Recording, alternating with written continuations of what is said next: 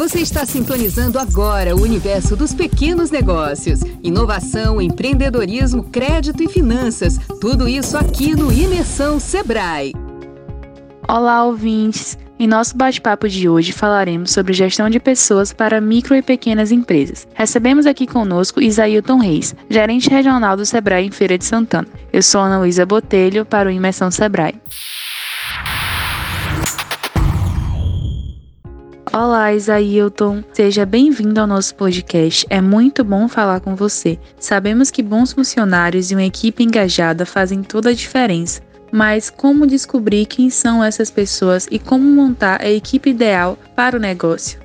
Olá a todos, é uma honra estar aqui nesse espaço falando de um assunto tão importante, diria muito importante, que é a gestão de pessoas em pequenos negócios. Assunto que deve estar sim na pauta dos pequenos negócios.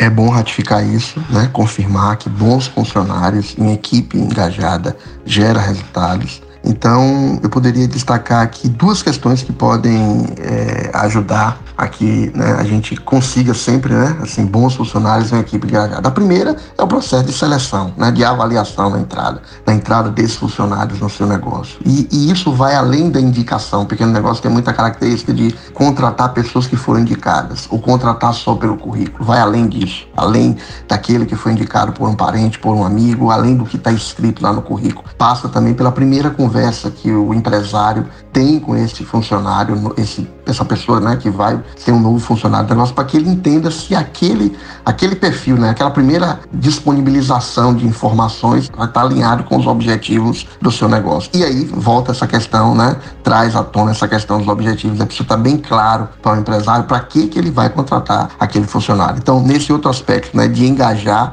na cultura da equipe, engajar na equipe como toda, precisa estar bem claro para o empresário. Quais são os, os, seus objetivos, quais são os resultados que você quer alcançar, para aí sim, né, você poder passar para esse, esse novo funcionário, para esse colaborador, para que ele se engaje nesse objetivo. E esse processo de manutenção é constante, um monitoramento constante para ver se, você, se essa pessoa né, está ali é, atendendo os objetivos da empresa, fazendo as suas entregas e uma coisa importante nesse processo, monitorar e dar o feedback, ou seja, dizer a ele, ó, você está precisando melhorar nisso, naquilo, para atingir determinado objetivo.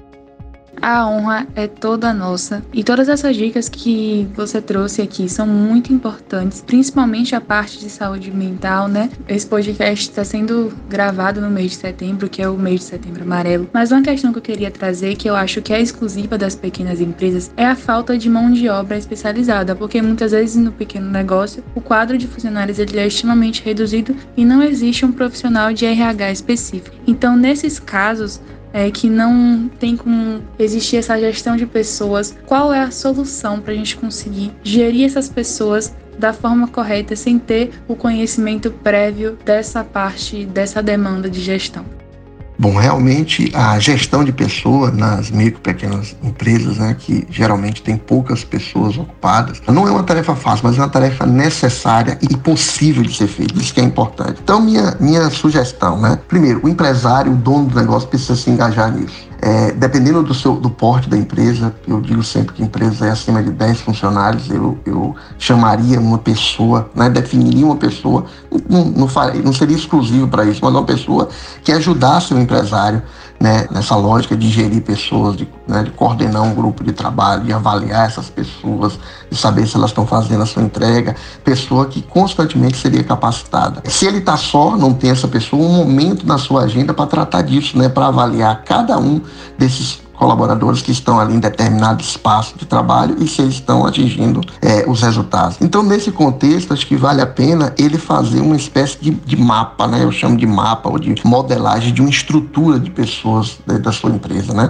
Que ele vai ali colocar né, o cargo, esse cargo, quais é as funções que esse cargo desenvolve, quais as competências que a pessoa precisa ter para desenvolver esse cargo e quem no momento está ocupando aquele cargo para ele poder fazer essa avaliação, quais são os conhecimentos que essa pessoa tem, deve ter. Então ele já tem aí esse mapa, né, para poder começar a desenhar e saber né, se as pessoas estão adequadas a cada um desses cargos dessas funções, se tem o conhecimento para isso. E óbvio, claro, né, em cada cargo, em cada função a ser desenvolvida, qual os resultados, quais são as entregas que precisam ser dadas. Então, essas duas dicas, né? Um tempo na agenda, se for um grupo maior, uma pessoa que possa ajudar ali, ele capacite essa pessoa para isso, e esse mapeamento, essa lógica de como anda a distribuição de cargos, funções, os conhecimentos que precisa ter na, da sua empresa e as entregas que vão ser feitas. E aí ele pode monitorar.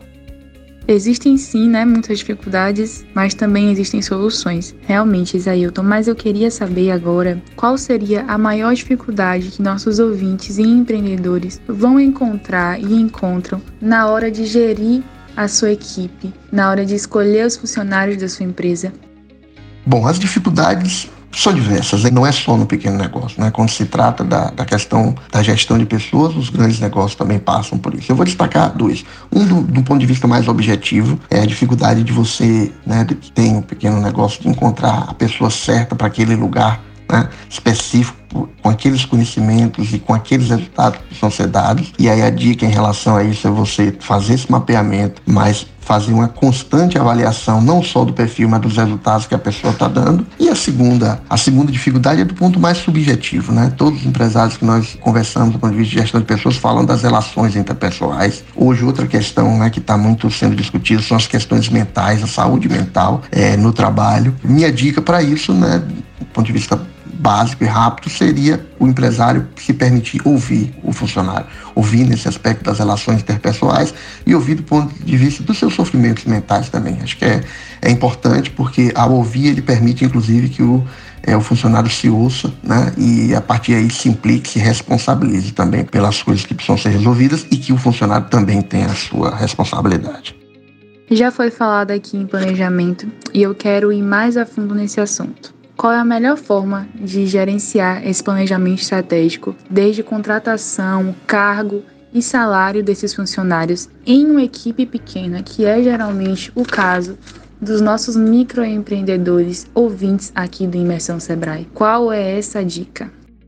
Então, né, como o planejamento estratégico da gestão de pessoas em um pequeno negócio, eu combinaria isso que eu falei anteriormente, né, esse quadro, essa modelagem né, do cargo, função, a competência e o conhecimento que precisa ter é, cada função, cargo desse, a pessoa que ocupa, os resultados e combinaria isso com o resultado maior da organização. Isso, para mim, é, é assim, um modelo básico de se atrelar, como as grandes organizações hoje fazem, atrelar a gestão de pessoas à estratégia da empresa. Se eu tenho esse quadro modelado, as pessoas caminhando com competências, com as funções bem definidas, com a forma de monitorar os resultados individualmente a ser alcançados, isso ligado ao, ao resultado maior da organização, eu estou aí montando de uma forma básica o meu planejamento estratégico de pessoas na minha pequena empresa. Bom, depois de tantas dicas, acredito que não exista mais desculpa para os nossos ouvintes e empreendedores aplicarem um bom plano de negócio em suas empresas. Mas quem sempre está lado ao lado do empreendedor é o Sebrae. E vocês, Ailton, nesses seus longos e brilhantes anos aqui com a gente, fale para nossos ouvintes quais os serviços e de qual forma nós do Sebrae podemos ajudar nessa parte de gestão de pessoas. Bom, falamos aqui né, de uma forma rápida, mas é, sobre esse, essa importante gestão dos pequenos negócios do ponto de vista da, das pessoas que fazem parte. O Sebrae tem um conjunto de instrumentos para isso. Eu destacaria aqui três, desde os nossos materiais escritos, que podem ser alcançados pelo pequeno empresário aí na, nas nossas redes sociais, os nossos cursos, né, que são cursos rápidos de 16 a 20 horas que falam sobre isso. E eu gosto muito né, da consultoria, porque a consultoria é, permite que o empresário tem a possibilidade de apresentar seu caso específico e, em alguns momentos, poder, junto com o consultor, colocar né, diagnóstico da sua empresa e a partir daí conseguir um, uma, um atendimento mais especializado. Então, essas três questões: material, curso e consultoria de Sebrae. Uma conversa muito enriquecedora. Isailton, muito obrigada pela participação. Eu estou encantada com todo o conhecimento compartilhado aqui nesse episódio de podcast. E tem mais alguma coisa ou dica que você quer deixar para os nossos ouvintes e empreendedores que estão aqui sintonizados no Imersão Sebrae? Bom, eu que agradeço a essa possibilidade de participação e queria terminar voltando ao que eu disse no início, né? Gestão de pessoas é algo estratégico para os pequenos negócios e isso precisa estar em constante atuação dentro do negócio, da agenda do pequeno empresário, seja ele utilizando-se, como eu falei lá no início, de uma pessoa que pode estar dando apoio a ele para essa questão específica ou ter na sua agenda essa modelagem, essa estruturação da gestão de pessoas. Desejo sucesso a vocês e nos colocamos à disposição. Agradecemos a você que ouviu o nosso podcast.